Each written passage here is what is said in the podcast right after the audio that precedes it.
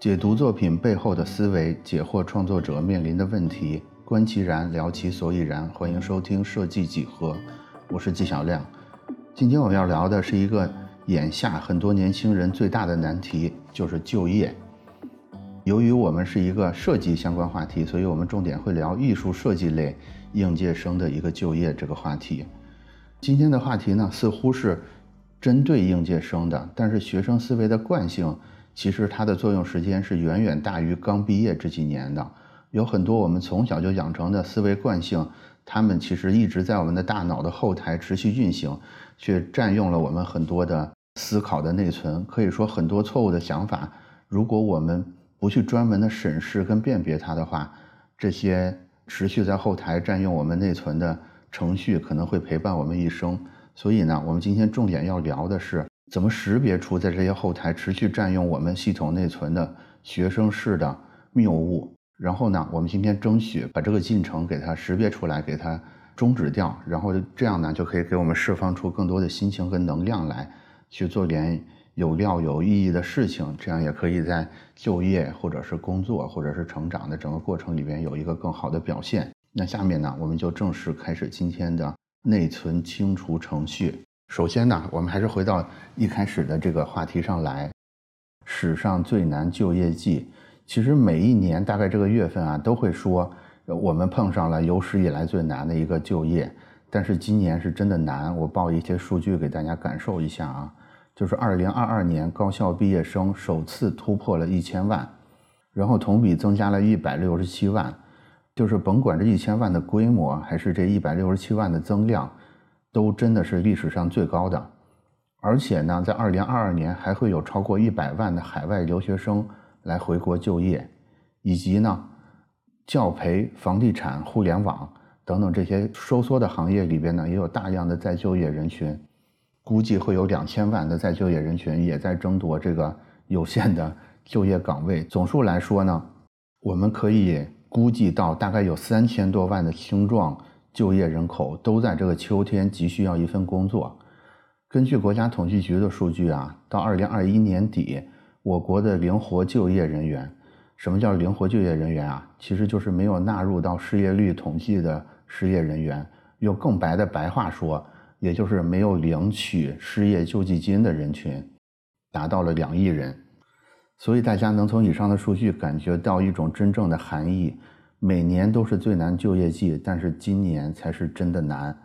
那相比学历更高的研究生、资历更广的前大厂骨干，应届生们他们最大的问题是什么呢？就是我们开篇的时候提到的那个学生思维。应届生经常有一个感觉，说在面试的时候我们会被无缘无故的就淘汰掉。其实其中有很大程度就是被面试官识别出了你有严重的学生思维。那究竟什么是学生思维呢？它是不是只是一种职场老油条对职场新手的一种 PUA 一种歧视呢？我可以很明确的说，不是的。那以下呢，就是我整理的一些典型的学生思维和他们造成的问题，你就会发现，这些学生思维确实是有严重的问题的，而且它确实更容易发生在刚刚离开校园的年轻人的身上。第一个典型的学生思维就是，总是认为有正确答案。我觉得这个是所有学生思维里边最典型也是最严重的一种。这个是因为我们从小到大就习惯了有一个东西叫做教科书。教科书是什么意思呢？就是这个叫教科书的东西上面写着唯一而且绝对正确的答案。就是我们从幼儿园开始就陪伴着这个教科书，教科书就是悬在我们头上，是一个绝对的指导。所以刚入职场的新人呢。会习惯性的去找这个通关秘籍，去找这个教科书，而且有一个很大的问题，就是之前在学校里学习越好的学生，这个惯性就越强。但是这个思维的问题是什么呢？就是世间大多数事儿其实是不存在一个唯一正确的答案的，大多数事儿是要等它发生完了之后，然后再回过头去判断这件事儿是怎么样的。有很多大厂呢也注意到了这个问题，所以会给这个。尤其是应届生去安排这种师傅、这种 mentor 或者是岗位的 SOP 手册，但是这是一个很大的坑啊！就是很多学生会下意识的把这个公司给你安排的这个前辈或者是公司下发给你的这个工作手册，误认为是学校的老师或者是一个教科书，这个是绝对要避免的。因为你要知道，在公司的眼中，这个师傅这个手册，它其实只是为了保证应届生能有一个及格的工作表现，而不是公司对你的期待。就是你在学校里边，你把教科书都学会了，你可以考到一个高分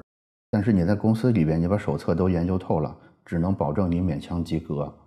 这是第一个学生思维，就是总是认为有正确答案。然后第二个很严重的学生思维是什么？就是一个。全面发展的思维谬误，或者叫防偏科的谬误，这其实又是一个好学生更容易犯的毛病啊。我们都知道学校的体系是这样的，就是他会根据总分来评判学生的好坏，尤其在高中文理分科之前。但是社会不是的，社会其实是根据你的特长来使用你，而不是根据你的总分。这个其实就会造成一个错配，你知道吧？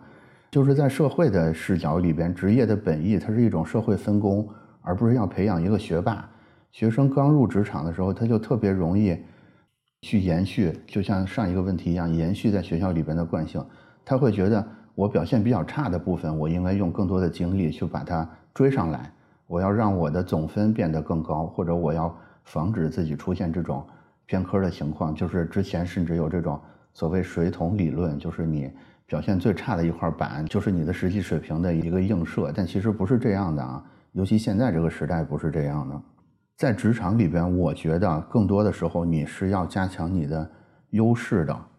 千万不要试图去学会你看到的所有职能跟所有同事他们的优点，因为这个只会带来无谓的疲劳。你应该做的是加强你的优点，去配合别人的优点，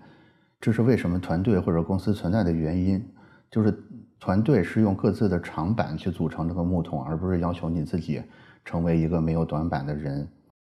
这个防偏科思维还有另外一个表现，它就是如果你有这种防偏科的思维，你会经常容易压抑自己的感受，因为你会很担心表现的与众不同，然后表现的与众不同之后呢，大家就会发现你的弱点，然后就会揪住你的小辫子，揪住你的弱点，不停的嘲笑你。这个其实同样是没有必要的。我觉得以我这么多年的职场经验，我觉得公司或者职场这种东西，它其实是以结果说话的，有话直说，有事儿快办。如果你能帮助你的同事、帮助公司去拿到好的结果，即使你中间是用一种更欢快的表达方式，还是用一种什么样更个性化的表达方式，人们其实是不太在意的。这个是第二个学生思维的问题，就是防偏科的思维。就是一方面会让你浪费很多精力，另一方面会影响你的正常表达，这是防偏科思维的一个问题。第三个学生思维就是所谓的班主任思维，这个是什么意思呢？就是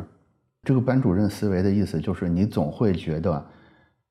隐隐约约的有一个人叫做班主任的人在你的生活和工作里边，这个思维方式它就更容易发生在学习不太好的学生身上。或者那种家教很严的学生身上，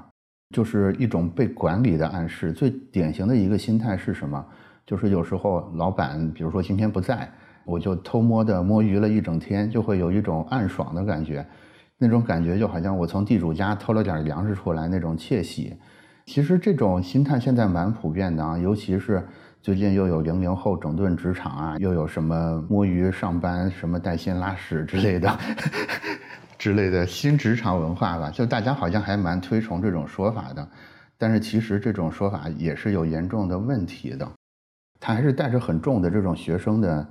味道，就是这种在教室后面，在后门的窗户里去看你的班主任跟身后四十五度家长的凝视，这个可能真的是你上学时候努力学习的一个原因，因为你会发现你稍微不努力就会被所谓的这个监督者抓住，然后他就会。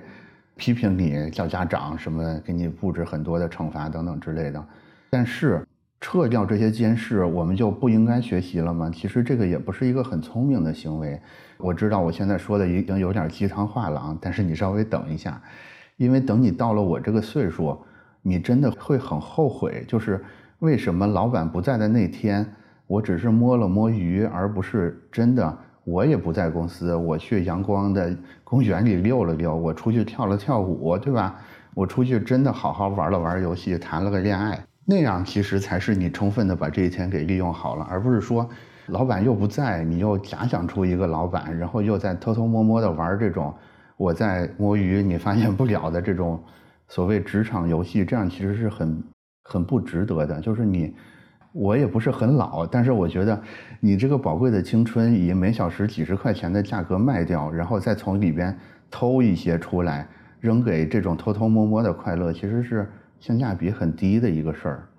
所以我的建议是，要不然你就痛痛快快的玩儿，不辜负这个青春；要不然你就别玩儿，甭管有没有人监视，就是你把班主任这个要素从你的脑海里边给它删除掉，它是很占用你的系统资源的。然后第四个学生思维是我发现的第四个，我觉得第四个其实也是一个。怎么说呢？毒性比较大的就是所谓的公平思维。就说到这儿呢，其实略微有点敏感了。就是我们从小受的教育会告诉我们说世界是公平的，但是实际情况是工作里边几乎不存在公平。也就是说，不公平这件事儿其实才是工作这件事儿的难度所在。我知道，如果你是一个已经上了几年班的人，你可能已经听懂我在说什么了。但是如果你还没上班，你或许没有完全听懂，我下面解释一下这个话什么意思啊？就是为什么学生思维会认为世界是公平的？是因为在学校里边，如果你按照教学大纲，你去背下来所有的题目，你在题海战术里边浸泡的很久，你真的可以考到高分这就是所谓学校或者是象牙塔里边的公平。但是职场不是这样的。为什么说不公平才是工作这件事的难度所在？是因为你会发现。甭管你在一个什么样的地方上班，其实上班这件事儿的本质都是你要用更少的资源跟更少的时间去获得一个更大的优势。那为什么大家不能所有的公司，我是阿里的，或者我是一个什么街边小店，都发给我一亿元，我们都同样起跑呢？其实不存在这种事儿的。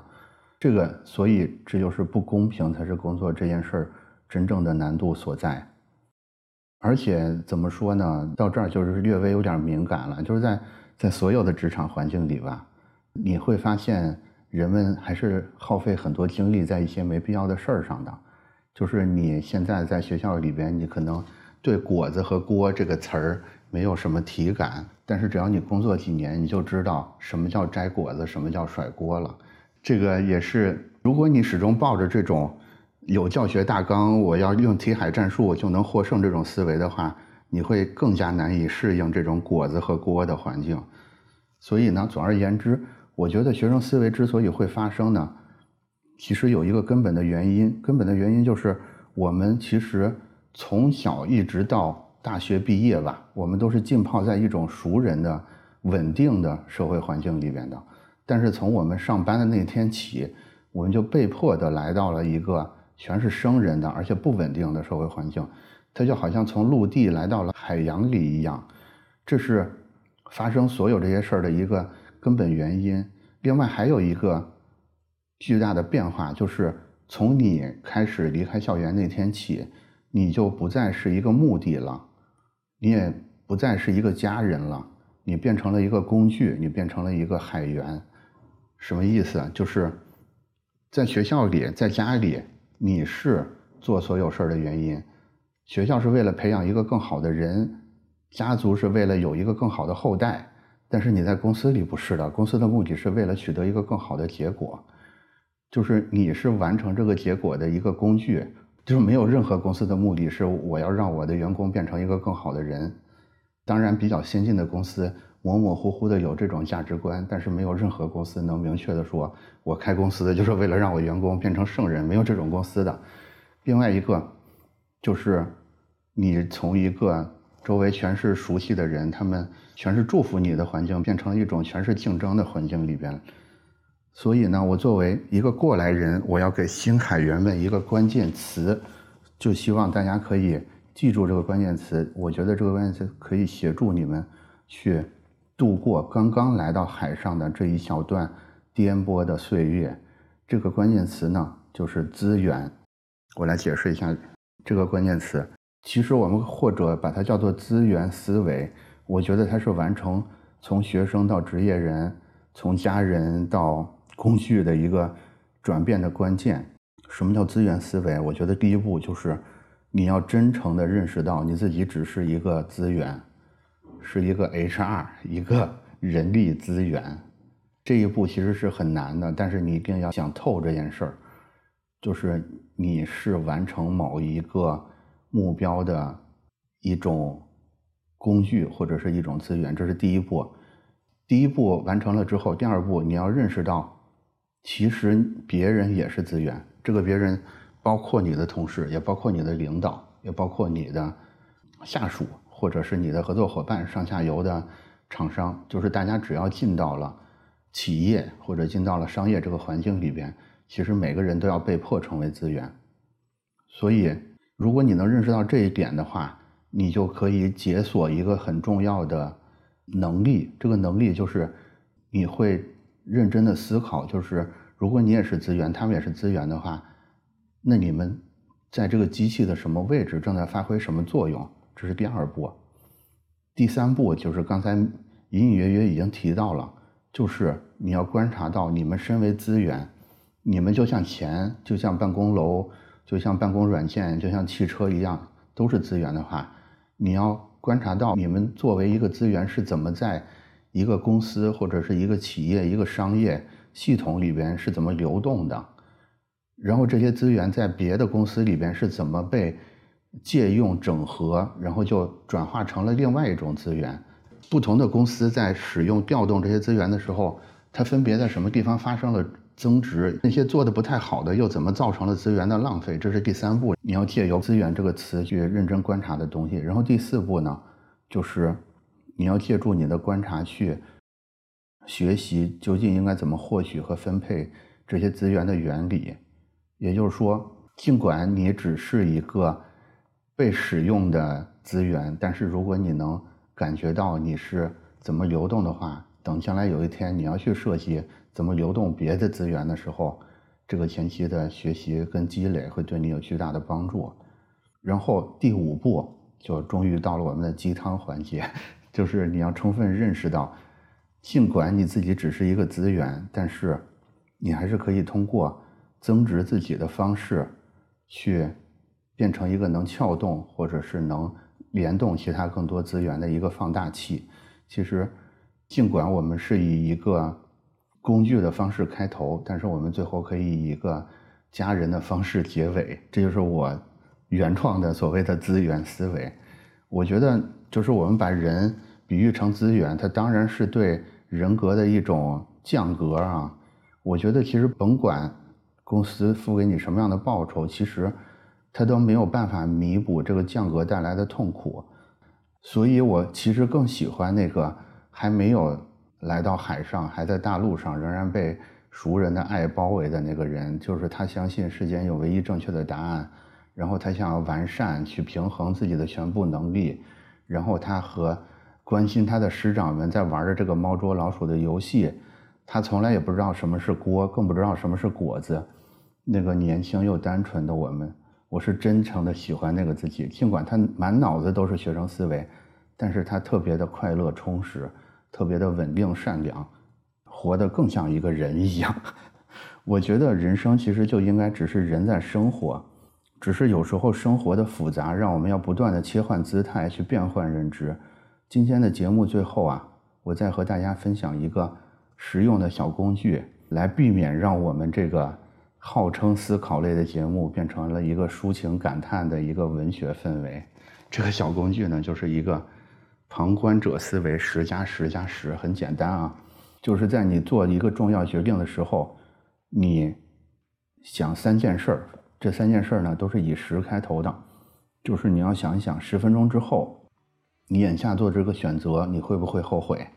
你再想一想，十个月之后，你现在做这个选择会不会让你后悔？最后再想想，十年之后你自己会不会后悔？就是我们尽管说了四种不好的学生思维，但是如果他能通过这个十加十加十的测试的话，那我觉得你依然应该保持你的学生思维。毕竟我觉得这个人格的完整才是世界上最重要的事儿。